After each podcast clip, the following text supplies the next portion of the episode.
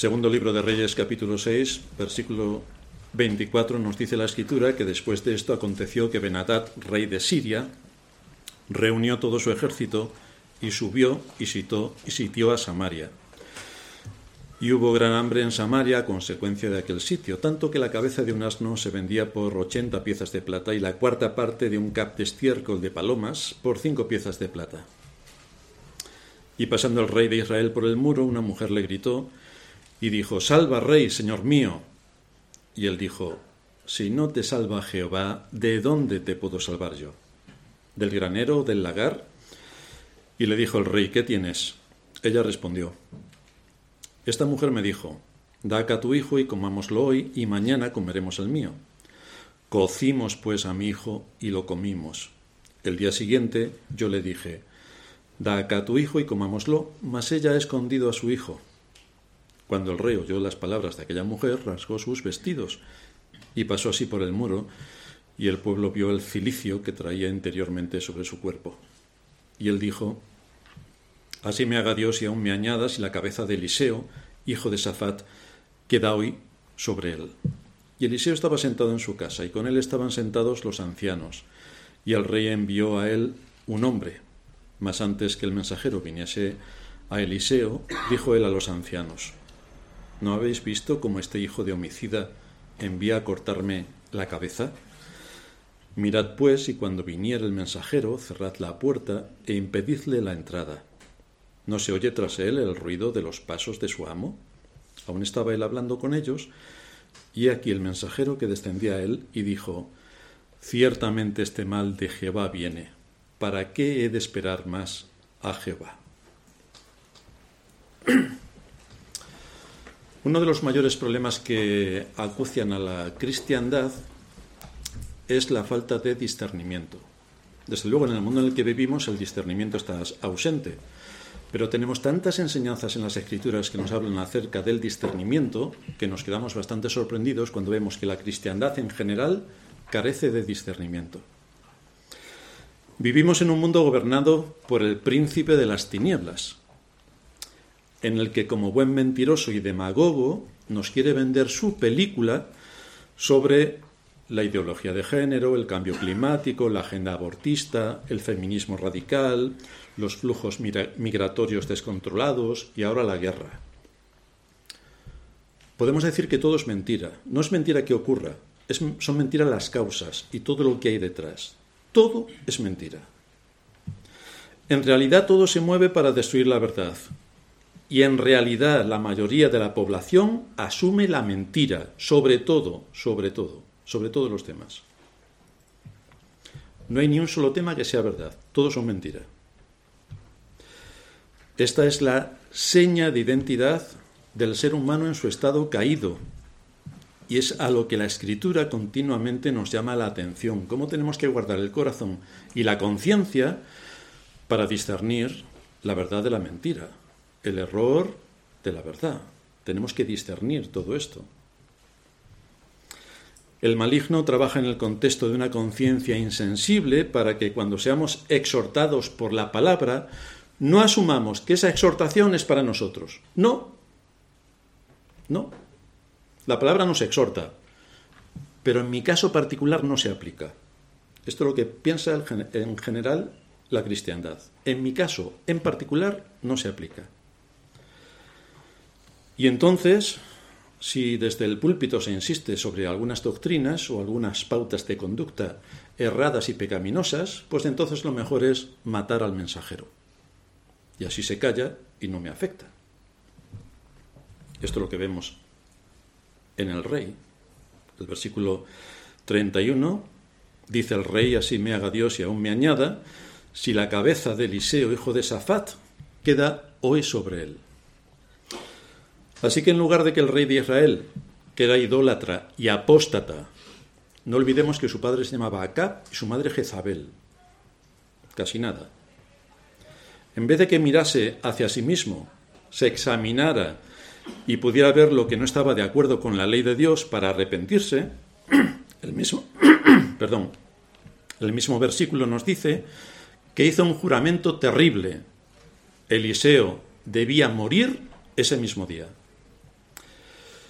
Tristemente esa es en muchos casos la actitud del que se llama creyente. Toma la misma posición del rey de Israel y se ofende cuando la palabra predicada le afecta a su conciencia. Este tipo de perfil no, no corregirá lo más mínimo ni de su conducta ni de su actitud sino que más bien persistirá en ese pecado, y en vez de ser consecuente con la palabra predicada, humillarse ante Dios y suplicar el perdón de sus pecados y arrepentirse, no hace esto, sino que dispara contra quienes le predican.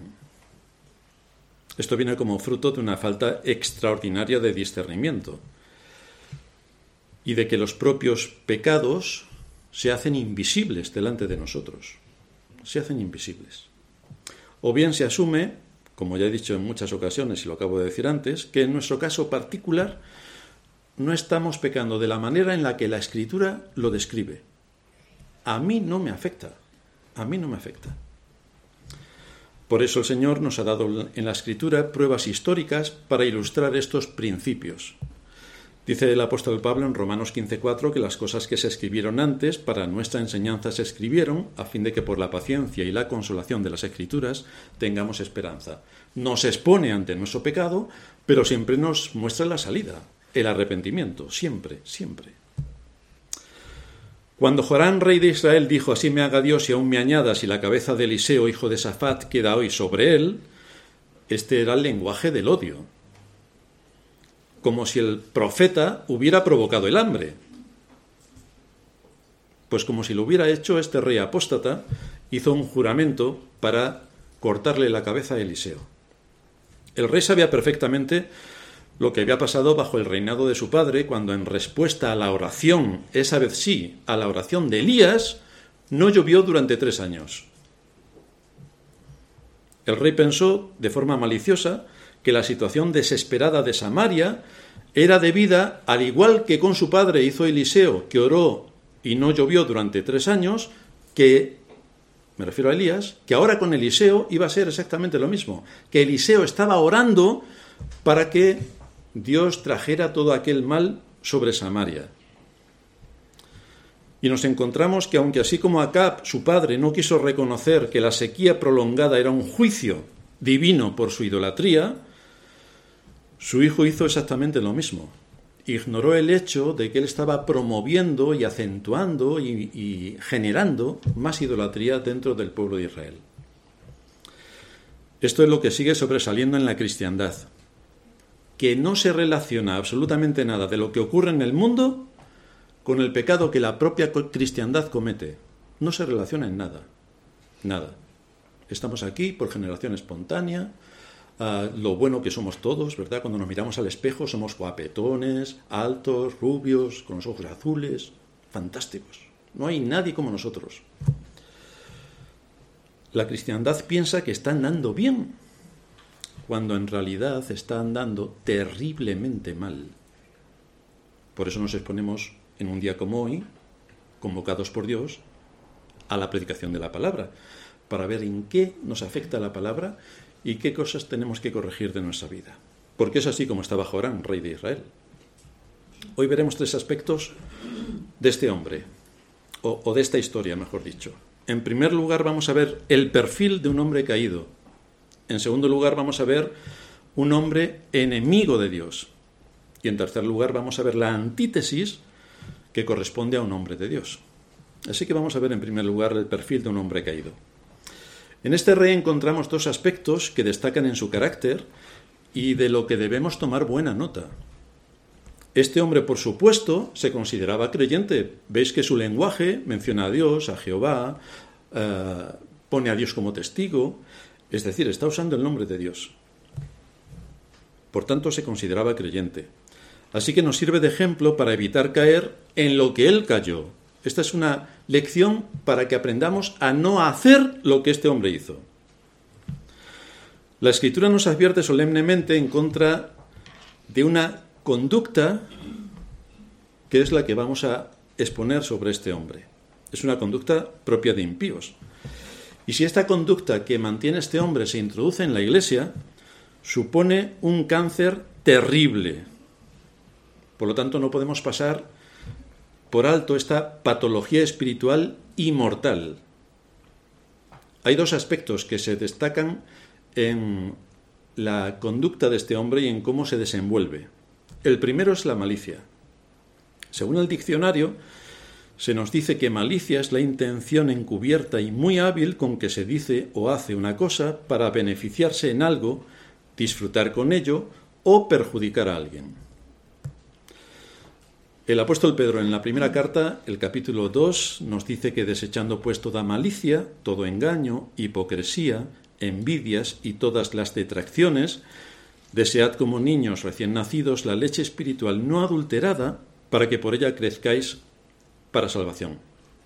Así que Pedro está diciendo que los hijos de Dios deben mostrar su nueva vida en Cristo con su conducta diaria. En tu conducta se debe ver. Cuando alguien nace de nuevo, esperamos ver la evidencia de su nuevo nacimiento en su conducta. Ante esta disposición del corazón, de todo lo que hay en nuestro corazón corrupto, ¿cuál debe ser la conducta cristiana que se debe manifestar? Pedro expone esta enseñanza cuando dice, desechad toda malicia.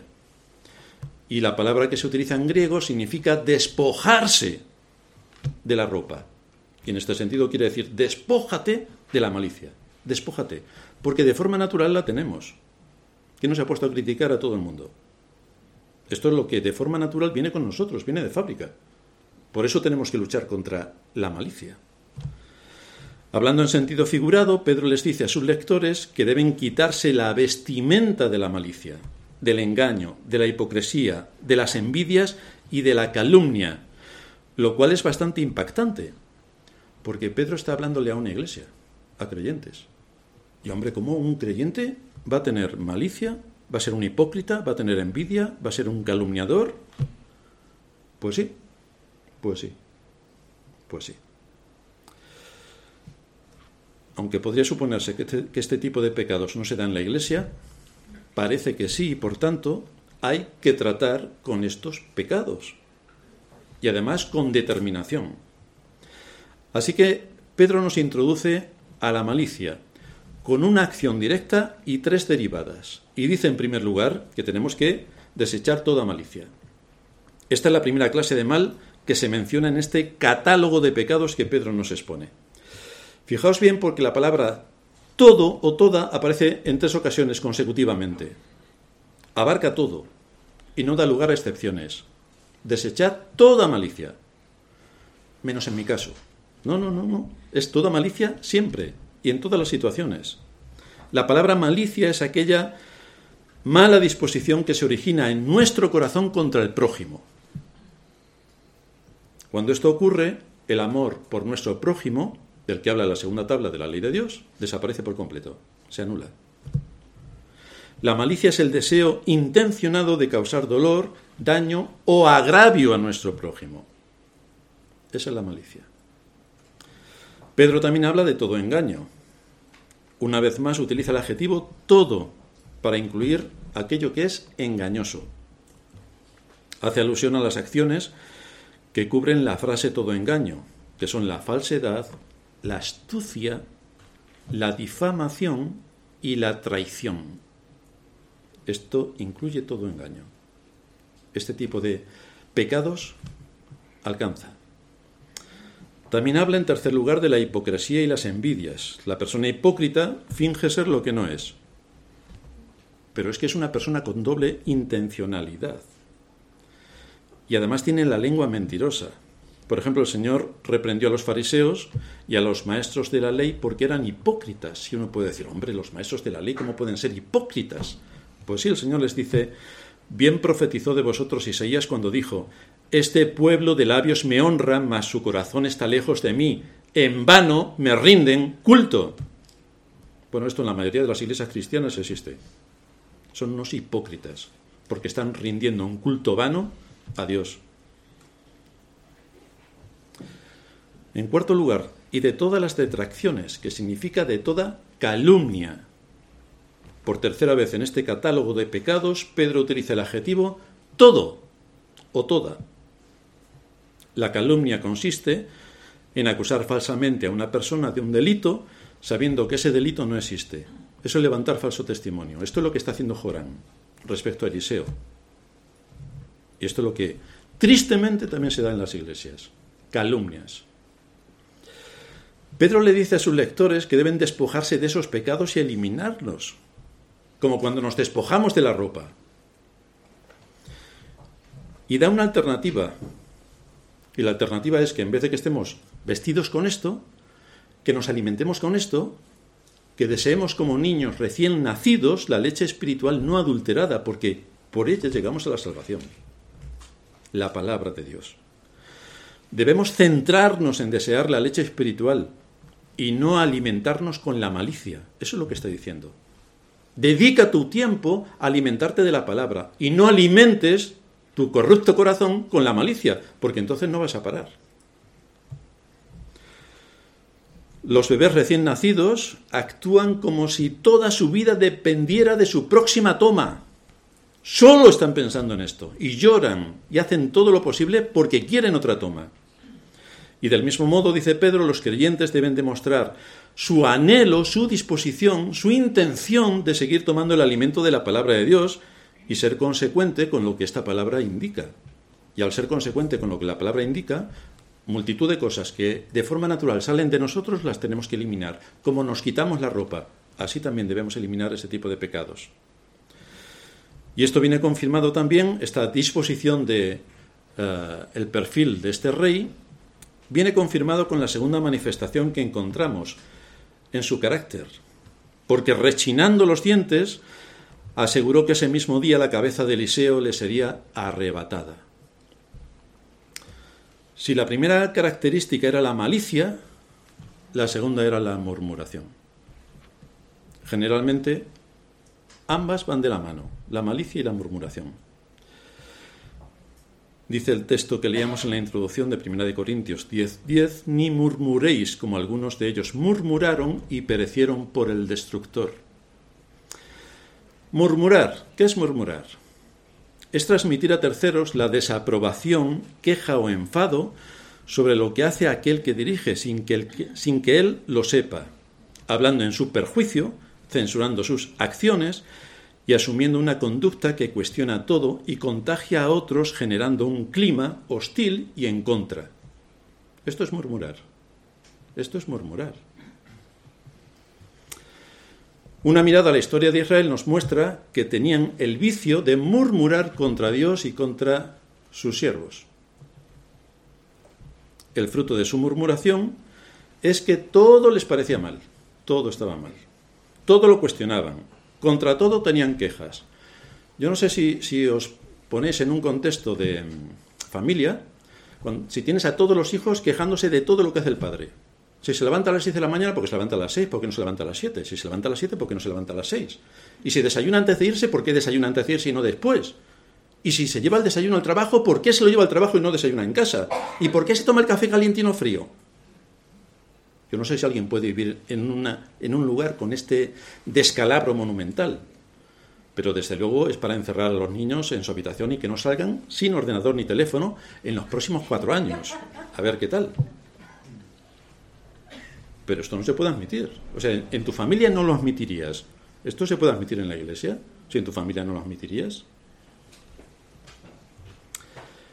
A la luz de todo el versículo que nos muestra aquí, Pablo, hay dos incidentes que nos hablan de esto, de murmurar. El primero aparece en números 14, donde se relata que después de haber oído el informe de los espías que volvieron de la tierra prometida, Israel murmuró contra Moisés y contra Aarón. Porque mientras Moisés quería entrar a tomar posesión de la tierra prometida, todo lo que dijeron estos espías es que no podían entrar porque había gigantes, bla, bla, bla, bla, bla, bla. Entonces murmuraron, levantaron al pueblo y fueron contra Moisés. El asunto es que ocurrieron bastantes cosas aquí.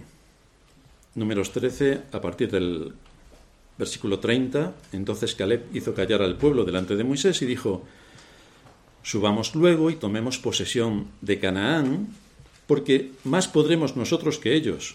Mas los varones que subieron con él dijeron, No podemos subir contra aquel pueblo, porque es más fuerte que nosotros. Y hablaron mal entre los hijos de Israel. Esta expresión hablaron mal quiere decir murmuraron, porque luego lo identifica así en el versículo 36. Pablo dice que algunos de ellos murmuraron.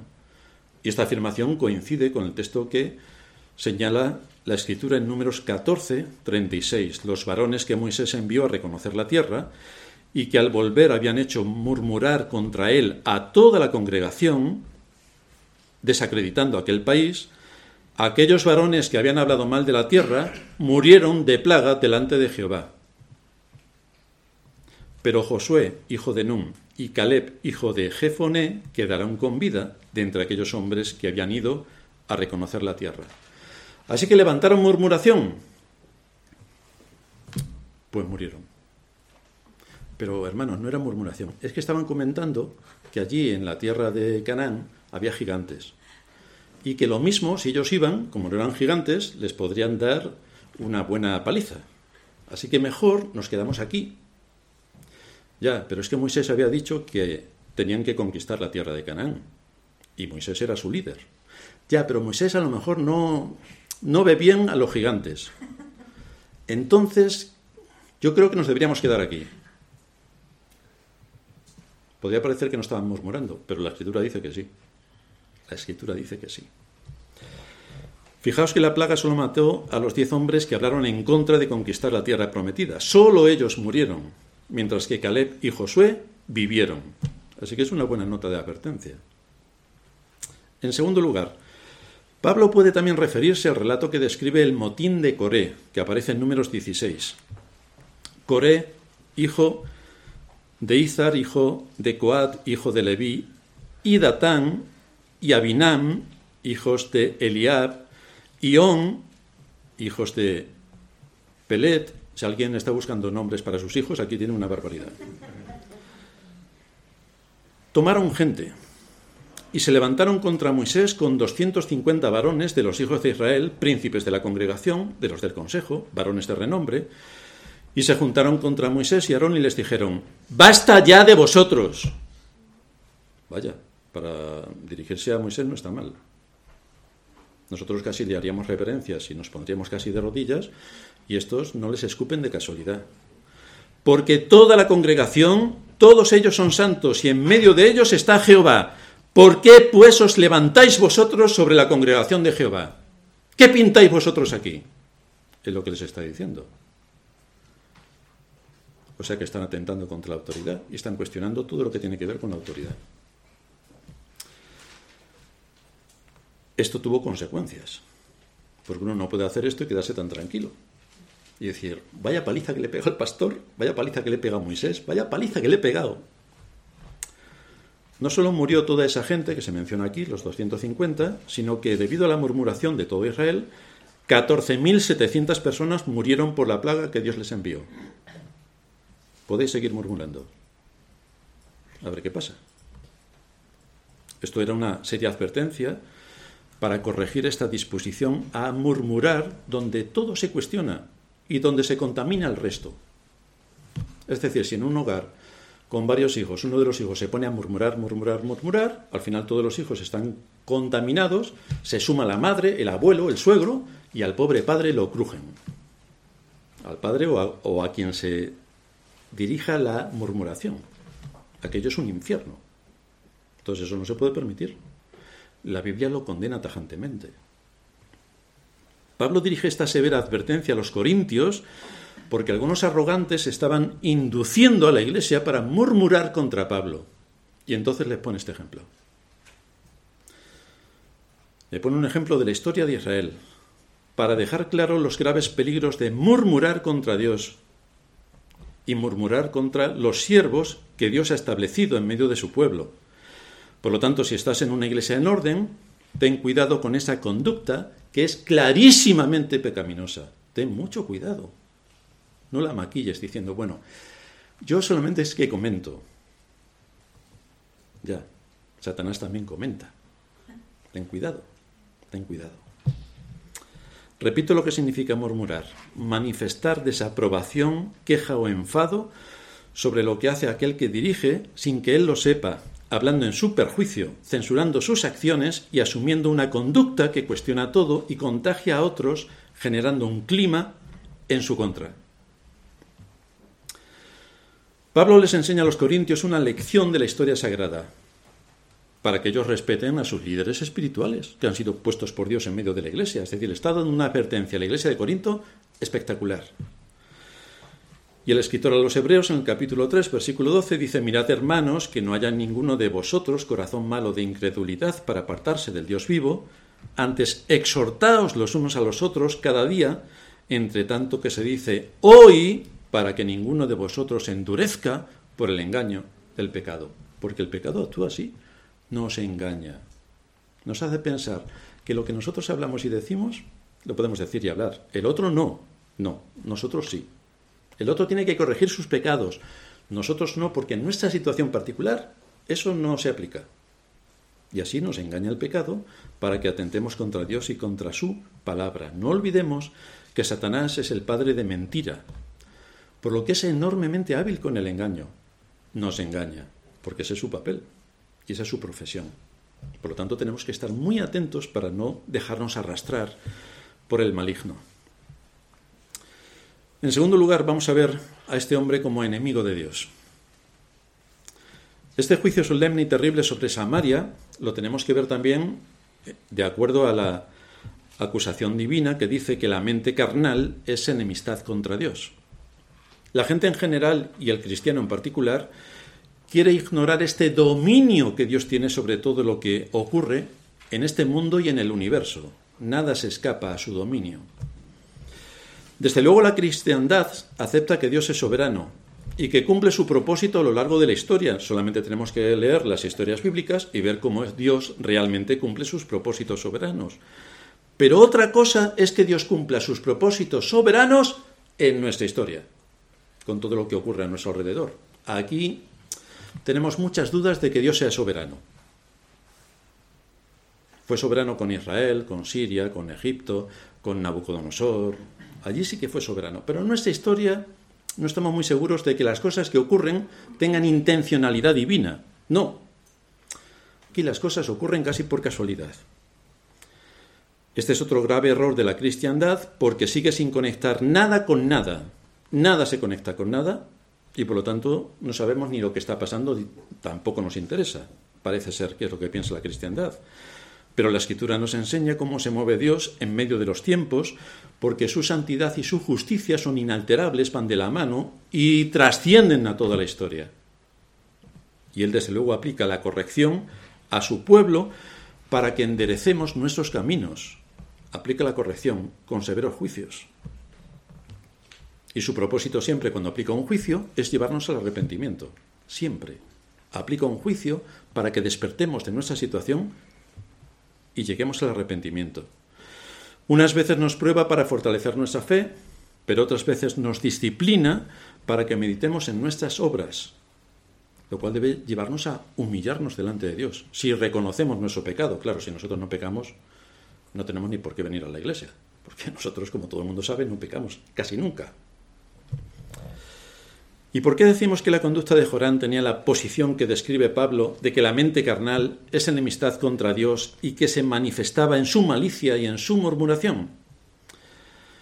Porque mientras este rey era incapaz de entender cuál era la gravedad de la situación en la que se encontraba tanto él como Israel, era incapaz de reconocer la conducta contraria a la ley de Dios para corregir sus caminos, Lejos de todo esto, consideró que el único culpable que había de lo que estaba ocurriendo era Eliseo. ¿Para qué vamos a dar más vueltas? Es decir, Adán peca, el Señor le dice, ¿qué has hecho? Y Adán dice, mi mujer. El Señor va a la mujer, le dice, ¿qué has hecho? Y la mujer dice, la serpiente. ¿Y qué es lo que hace Joram? ¿Quién tiene la culpa de todo lo que está ocurriendo? Eliseo, sin duda ninguna. Eliseo tiene la culpa. Esta es una de las actitudes del ser humano. El estado de su corazón manifiesta su indisposición ante Dios, ya que si no está en sintonía con Él, en vez de someterse a la enseñanza de las Escrituras y ver cómo nos habla al corazón y a la conciencia, en vez de aceptar la corrección, en vez de humillarse ante Dios reconociendo sus malos caminos, en vez de pedir perdón por sus pecados, en vez de arrepentirse de su conducta extraviada, más bien se revela, enarbola su orgullo y su soberbia, actúa de forma maliciosa, murmura contra todo lo que está en contra de su criterio, asume que él haría las cosas mucho mejor que quienes le gobiernan, cuestiona todo por qué se hace así o por qué se hace de otra manera y finalmente acaba culpando a otros de su situación. En especial, históricamente, los ataques siempre han sido dirigidos hacia aquellos que dirigen el pueblo de Dios. Históricamente ha sido así. Como representantes de Dios, los ministros son incómodos. Son incómodos. Tanto para los impíos que están mezclados dentro de la Iglesia, como para el estado del corazón de muchos creyentes que no quieren reconocer el pecado. Un pastor fiel es muy incómodo, muy incómodo, muy incómodo. Podía predicar de otra manera, sonreír más, ser más amable, eh, repartir chuches para los niños. Ahora, si tuviéramos todos para comer palomitas y cacahuetes, nadie tendría mascarilla porque todos estaríamos comiendo y eso también facilitaría mucho las relaciones sociales. ¿Cuántas cosas podía hacer el pastor que a mí me gustan? Si el pastor no cumpliera su papel, la escritura dice que Dios demandará la sangre de su mano. Es decir, si tú no predicas la palabra con contundencia, con reverencia, con solemnidad, pero con el alcance que requiere afectar a las conciencias y a los corazones, entonces Dios, si no haces esto, Dios demandará la sangre de tus oyentes de tu mano. Pero también es cierto que si es uh, súper... Mm, si no predica el Evangelio, todo el mundo lo quiere un montón porque no tiene ningún problema. Es decir, ¿cuándo queremos a los hermanos? Cuando nos vamos a comer y estamos de comilona. Bueno, lo que queremos a los hermanos. Luego nos vamos de fiesta. Luego que pague el último. Pues yo me voy el primero. Y luego cuando queremos otra vez, otra vez de fiesta, de comilonas y ¡guau! ¿Cuánto queremos a los hermanos? Y decimos, ¿qué, qué, qué alegría tenemos de habitar los hermanos juntos en armonía, comiendo. El problema es cuando terminamos de comer y hay que enfrentar otras cosas de la vida. Ahí llegan los problemas. Pero mientras que comemos, no. Así que, hermanos, comamos y bebamos para llevarnos bien. Pero esto no es lo que enseña la Escritura. Porque precisamente nos enseña a comer el alimento de la palabra de Dios, que es el que hace bien a nuestras almas y nos prepara para la vida eterna. Si el pastor, por tanto, no cumpliera su papel, entonces estaríamos aquí fantásticamente bien en esta iglesia y en cualquiera todo el mundo estaría, yo quiero ir a esa iglesia. Bueno, bueno, bueno. Pero esa no es la enseñanza bíblica. Se nos enseña en las escrituras a sujetarnos a nuestros pastores, someternos a ellos, recibir con un espíritu enseñable su corrección, porque es el medio que Dios establece para identificar el pecado, para guiar al pueblo a los pies de Cristo. Entonces, ¿cómo no vamos a desear que se nos predique el Evangelio, que se hable a nuestra conciencia, a nuestros corazones, porque queremos servir a Dios en este punto de la historia donde Él nos ha puesto. Sin embargo, este no era el caso del rey de Israel ni de Israel. No. Tampoco lo fue en, los siguientes siglos, porque cada vez que se les predicó la palabra de Dios, no quisieron oírla. No, no, no. leeros el libro del profeta Jeremías y veréis cuántas veces no, no, no te oiremos, no queremos, no lo haremos, no, no, no, no, no, no, no. Claro, como estaba comentando Sorín en la introducción, la iglesia de hoy parece ¡guau! Pero estamos en la misma posición que aquellos. Es decir, la cristiandad en general solamente sabe decir una cosa: ¡No! A la palabra de Dios solamente sabe decir una cosa: no, porque si no las iglesias estarían de otra manera y el mundo en el que vivimos también. Pero no es así. Fijaos, si nuestra iglesia no hubiera sido estricta con el mensaje que, que ha sido predicado durante los últimos casi 30 años, sin duda muchas personas más estarían aquí reunidas. Pero la enseñanza fiel hace que algunos, que no escuchan la palabra para aplicarla, aborrezcan al mensajero y por lo tanto se van corriendo, huyendo. Pues adiós, si las puertas están abiertas, nadie tiene que huir, que se vayan tranquilamente. Pero en realidad están diciendo, no queremos andar según las normas de Dios, no, como hacía el pueblo de Israel.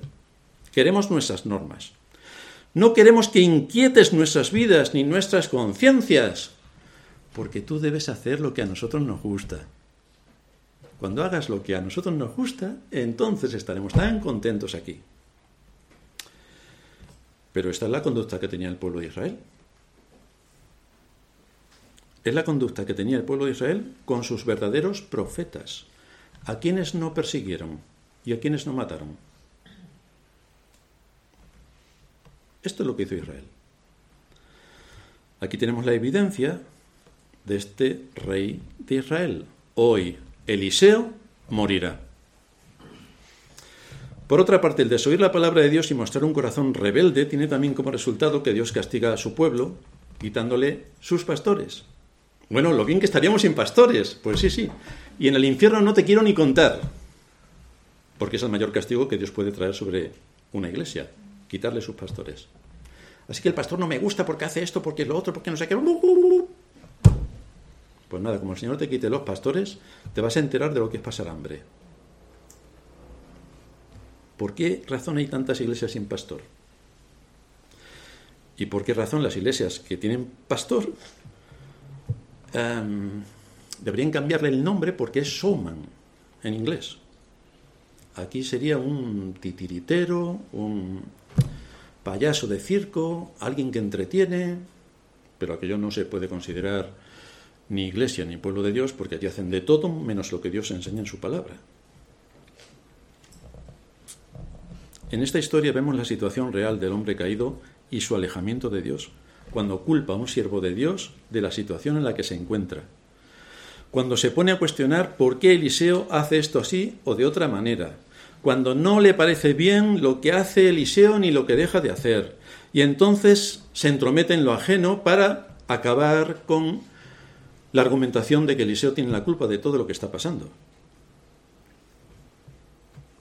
Un ejemplo extraordinario de malicia y de murmuración lo tenemos contra Cristo, porque cuando Él estuvo en este mundo, nos dice la Escritura que fue odiado, despreciado y desechado entre los hombres.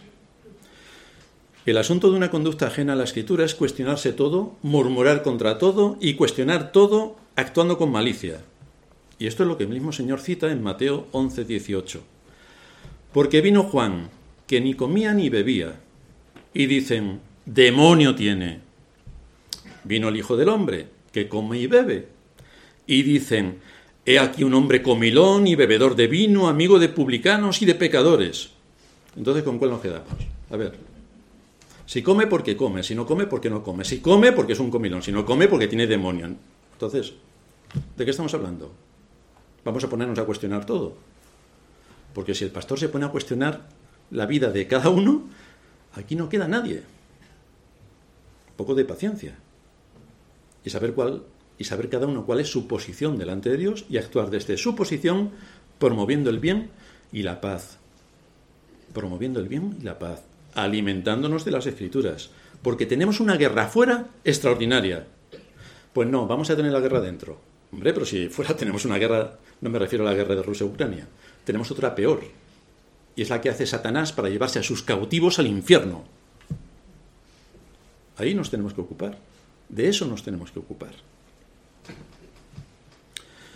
Por eso dice Pablo en 1 Corintios 14, 20, hermanos, no seáis niños en el modo de pensar porque este es el problema de la Iglesia, es más infantil que el mecanismo de un chupete. ¿Sabéis cuál es el mecanismo de un chupete? Pues fijaos que eso, pues la Iglesia es todavía más infantil que eso, nada complejo. Hermanos, no seáis niños en el modo de pensar, sino sed niños en la malicia, pero maduros en el modo de pensar. Tristemente, dentro de las iglesias, dentro de la cristiandad, nos encontramos que son muy maduros en la malicia, pero luego en las escrituras no tienen ni la más remota idea. Pero ¿por qué no nos dedicamos a estudiar las escrituras y ver todo lo que las escrituras nos enseñan para afrontar el mundo en el que vivimos y pelear contra Satanás, que es nuestro más mortal enemigo y que se lleva las almas al infierno? Es aquí a donde la escritura nos lleva. Y para esto tenemos que levantar las barreras oportunas para que nuestro corazón no siga sus instintos naturales, porque entonces estamos perdidos. Los impíos dejan que su corazón les, les guíe y les lleve, pero nosotros no, no podemos hacer esto. En tercer lugar, llegamos a la antítesis de un hombre de Dios. Fijaos, con todo lo que estaba maquinando el rey contra Eliseo, ah, cómo le, le acusaba realmente de todo lo que estaba ocurriendo en Israel, porque todo era culpa suya, nos dice el versículo 32 que Eliseo estaba sentado en su casa y con él estaban sentados los ancianos. Fijaos qué cosa tan diferente. Los hombres ancianos, no en cuanto a vejez, sino en cuanto a gobierno, estaban junto a él esperando los acontecimientos, en una ciudad sitiada por un poderoso enemigo y dominada por un hambre atroz y con un insensato como rey. Pero este es el privilegio de los creyentes en tiempos de gran tensión. Esperar en el Señor. Esperar en el Señor. Guarda silencio, nos dice el libro de los Salmos, capítulo 37, versículo 7. Guarda silencio ante Jehová y espera en él. No te alteres con motivo del que prospera en su camino, por el hombre que hace maldades. No te alteres por aquel que hace maldades. No, si Dios lo va a juzgar. Mía es la venganza, yo pagaré, dice el Señor. Así que deja que el Señor cumpla su promesa. El asunto aquí es que quien hace maldades no son los sirios. Si nosotros estuviéramos allí en medio de Samaria y dijéramos, ¿quién es tu enemigo? ¿Quién realmente te está sometiendo a esta situación? Posiblemente todos dijeran, los sirios son muy malos, tienen cuernos y, echan humo por las orejas. El hombre que hace maldades era su rey. Ese era el hombre que hacía maldades, su rey, que les tenía sumido en la idolatría que no quería saber nada de Dios y que fomentaba todo lo que tenía que ver en contra del nombre de Dios. Así que este rey envió un hombre delante de Eliseo. Este hombre salió rápidamente hacia el lugar donde se encontraba Eliseo para anunciarle que el rey lo iba a ejecutar. Si el rey se hubiera puesto a pensar un poco, hubiera comprendido que una cosa es tener la intención de acabar con la vida de Eliseo y otra cosa es cortarle la cabeza a Eliseo porque bien sabía que había venido un ejército numeroso de Siria para arrestar a Eliseo y no pudieron. Y era un ejército numeroso. Con lo cual, si hubiera pensado un poco, si hubiera sido un poco más inteligente, aparte de que hubiera quitado la idolatría, claro, con un poco más de inteligencia, no hubiera pensado que él podía cortarle la cabeza a Eliseo. Pero cuando una persona ha sido abandonada por Dios, se le entrega un espíritu de locura y entonces piensa cosas absurdas. Cuando el mensajero llegó a donde estaba Eliseo y los ancianos sentados, transmitió el mensaje del rey y le dijo a Eliseo, ciertamente este mal de Jehová viene. Lo que está ocurriendo en Israel, lo que está ocurriendo en Samaria, este mal de Jehová viene. ¿Para qué he de esperar más a Jehová? Así que tu cabeza desaparecerá de sobre tu cuerpo. No podemos olvidar el trasfondo de la formación que este rey tuvo, porque como ya dije era hijo de Acab y de Jezabel, y desde luego no era nada diferente a sus padres. Su lenguaje es de mofa y blasfemia. El contexto muestra que estaba con una gran actitud de rabia y de odio contra Eliseo, por lo que consideró a Eliseo el responsable de la guerra, del hambre, y por lo tanto alguien tenía que pagar por todas las tristes situaciones que estaba atravesando Samaria. Tan seguro estaba de su plan que estalló en ira sobre el profeta y dijo, Este mal es del Señor. Mira, lo reconoce, efectivamente era del Señor, pero no por culpa de Eliseo, sino por la suya. Dijo entonces Eliseo, Oíd palabra de Jehová. Entonces, entonces, cuando el ejército de Siria estaba sitiando Samaria, entonces, cuando había una gran hambre en la tierra y las circunstancias habían llegado a ser extremas. Entonces, cuando la gente estaba pagando una gran suma de dinero por desperdicios y basura y las madres estaban comiéndose cocidos a sus propios hijos. Entonces, cuando el rey de Israel había jurado que el profeta debería ser decapitado, entonces, cuando el rey lleno de ira dictó la amenaza de muerte contra Eliseo, entonces no vemos que Eliseo tenga miedo. Ninguno. No vemos que tenga miedo. No sale huyendo para que el rey no lo mate. No. No le tiemblan las piernas ante la terrible amenaza. No. Y no era un superhombre, que es a veces lo que tendemos a pensar cuando vemos a estos grandes héroes de la fe que hacen grandes cosas, pero hacen grandes cosas porque obedecen a Dios y están tranquilos en Dios, no por sus propias fuerzas, sino por en quién están confiando. Su firme conducta revela el Dios a quien servía y de qué manera él estaba seguro en su posición. Estaba seguro. El rey está en medio de una crisis, pero el profeta nos da una muestra de cordura y de tener las cosas bastante claras en una situación en la que le iba la vida. Dijo entonces Eliseo, oíd palabra de Jehová. Así dijo Jehová, mañana a estas horas valdrá el sea de flor de harina un ciclo y dos seas de cebada un ciclo a la puerta de Samaria. El profeta se dirigió al mensajero del rey para que le transmitiera este mensaje. He escuchado las palabras de burla y desprecio que el rey remite hacia Dios. Y ahora tiene que oír lo que Dios tiene que decirle. ¿Y cuál era el mensaje real que Eliseo le estaba transmitiendo? Que el Señor estaba a punto de derramar su misericordia sobre Samaria. El Señor estaba a punto de derramar su misericordia sobre Samaria. Dentro de las próximas 24 horas quedará invertida por completo esta situación. Y no solamente no quedará ni un soldado del ejército sirio en los alrededores de Samaria, sino que se les proporcionará a la ciudad un suministro abundante de comida que va a satisfacer todas las necesidades del pueblo. Esto fue lo que implicó ese entonces. Entonces, cuando las cosas estaban en su peor estado, cuando la situación era desesperada más allá de lo que nos podemos imaginar, porque se comían a los niños, a sus propios hijos, cocidos, cuando la perspectiva de futuro parecía estar completamente abocada a la muerte de toda una ciudad, sobresale la promesa de esperanza que Dios comunica a través del profeta en ese tiempo de oscuridad. Es posible que al ver la situación desesperada en la que se encontraba el pueblo, Satanás quisiera convencer a Eliseo de que era imposible que Dios pudiera hacer algo. Si estaban sitiados por un ejército formidable, si estaban en una hambruna atroz, ¿qué es lo que podía pasar para que todo se revirtiera? Y no quedase ni un sirio y hubiese abundancia de comida.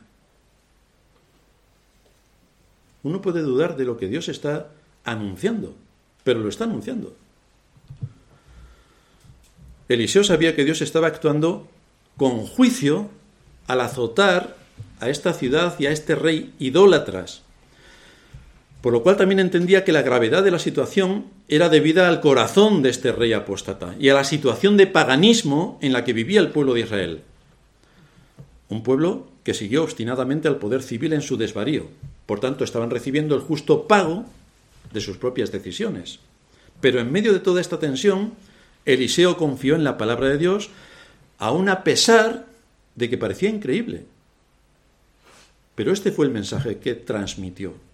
Confió plenamente en esa palabra. ¿Y a qué conclusión nos lleva todo esto?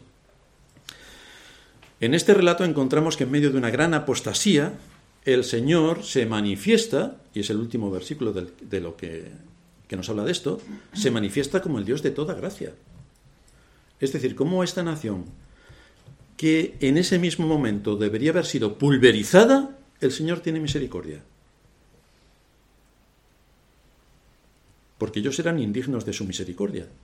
Sus malas obras les habían llevado a este juicio. Sin embargo, en su tremenda necesidad, el Señor tiene misericordia de ellos. Mira hacia aquella ciudad hambrienta y les promete un alivio rápido del hambre atroz que estaban sufriendo. Pero esa misericordia descansó sobre una base, y es que había un remanente escogido. Y por causa de los escogidos, el Señor no pulverizó esa ciudad, por causa de los escogidos. Así que nosotros podemos pensar, bueno, somos cuatro gatos que están reuniéndose para alabar a Dios. La cristiandad verdadera en el contexto del mundo somos nada. Aunque seamos pocos, por causa de esos pocos, el Señor tiene misericordia para todos. Por causa de unos pocos, su misericordia se amplía para todos. Y esto es lo que sigue haciendo hoy. En vez de pagarnos de acuerdo a nuestros pecados, sigue actuando con paciencia, sigue actuando con paciencia para este mundo.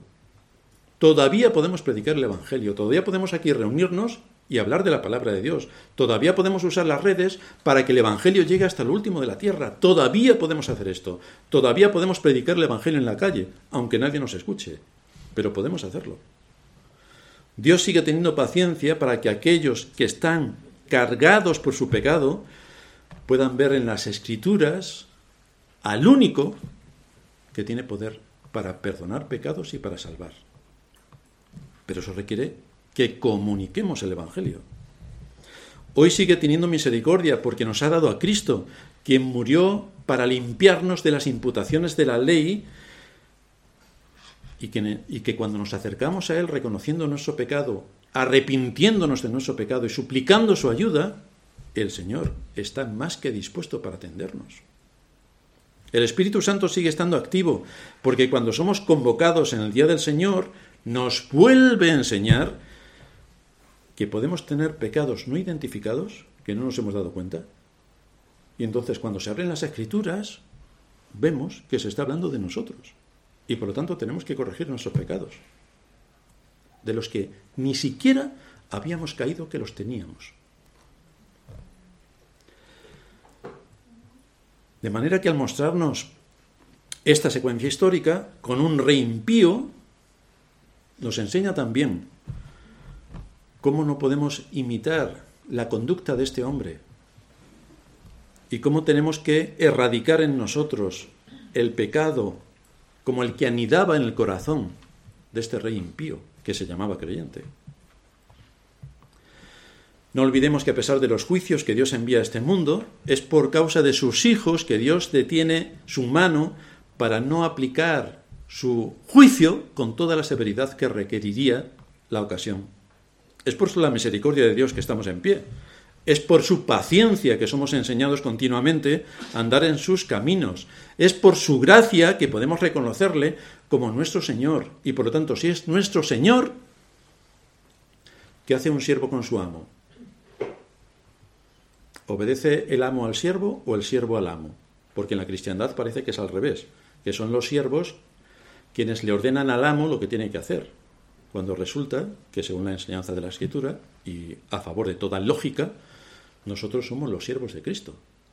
Por lo tanto, tenemos que someternos a lo que Él en las Escrituras nos expone. Fijaos qué texto más interesante, que seguramente lo sabéis todos de memoria, y que dirige el pueblo y que dirige el profeta Isaías al pueblo de Israel, que todos se llamaban creyentes, claro, ¿quién lo iba a dudar? Como hoy la cristiandad, bueno, bueno, creyentes, ¿dónde va a parar? Pues Isaías dice en el capítulo 55, versículo 7, deje el impío su camino. Se lo dice al pueblo de Israel, se lo dice al pueblo de Israel, todos creyentes, como todo el mundo sabe. Deje limpio su camino, y el hombre inicuo sus pensamientos, y vuélvase a Jehová, el cual tendrá de él misericordia, y al Dios nuestro, el cual será amplio en perdonar. ¿Qué es lo que hace la Escritura? Los juicios de Dios están, castigos severos sobre el pecado de los hombres, pero está una puerta abierta. Siempre hay una puerta abierta, siempre está esta puerta. Aunque el creyente cree que él no está incluido en esta severa advertencia que hace aquí el profeta Isaías, repito, debe recordar que esto se le dijo al pueblo de Israel, que también se reconocía como creyente. Por tanto, es una exhortación para que vigilemos nuestros caminos, para que erradiquemos la malicia, la murmuración y todo lo que está en contra de la voluntad de Dios. Porque hoy también nos avisa, hoy también nos avisa, nos avisa del peligro de transgredir su ley, y también nos recuerda la esperanza que todos nosotros tenemos en Cristo. Deje limpio su camino y el hombre inicuo sus pensamientos y vuélvase a Jehová, el cual tendrá de él misericordia, porque es grande en perdonar. Vamos a terminar en oración. Padre nuestro que estás en los cielos, te damos gracias por exponernos al mensaje de tu palabra donde podemos ver el pecado que está anidado de forma natural en el corazón de todo hombre y como nuestra disposición continua es hacer el mal. Pero también sabemos, por lo que nos enseña tu palabra, que hemos sido sacados del dominio y de la potestad de Satanás y hemos sido trasladados al reino de Cristo. Así que te suplicamos que nos ayudes en medio de nuestra gran necesidad, que nos sigas dando de tu espíritu para alimentarnos de tu palabra, que sea la palabra la que nos redarguya de pecado, que nos lleve a humillarnos delante de ti, que nos lleve a suplicar el perdón de nuestros pecados, para que andemos de acuerdo a tu voluntad, que seamos niños en la malicia, pero maduros en la forma de pensar y en todo lo que implica el alimentarnos de tu palabra. Guíanos en todo esto. Es una súplica que te hacemos en el nombre de Cristo. Amén.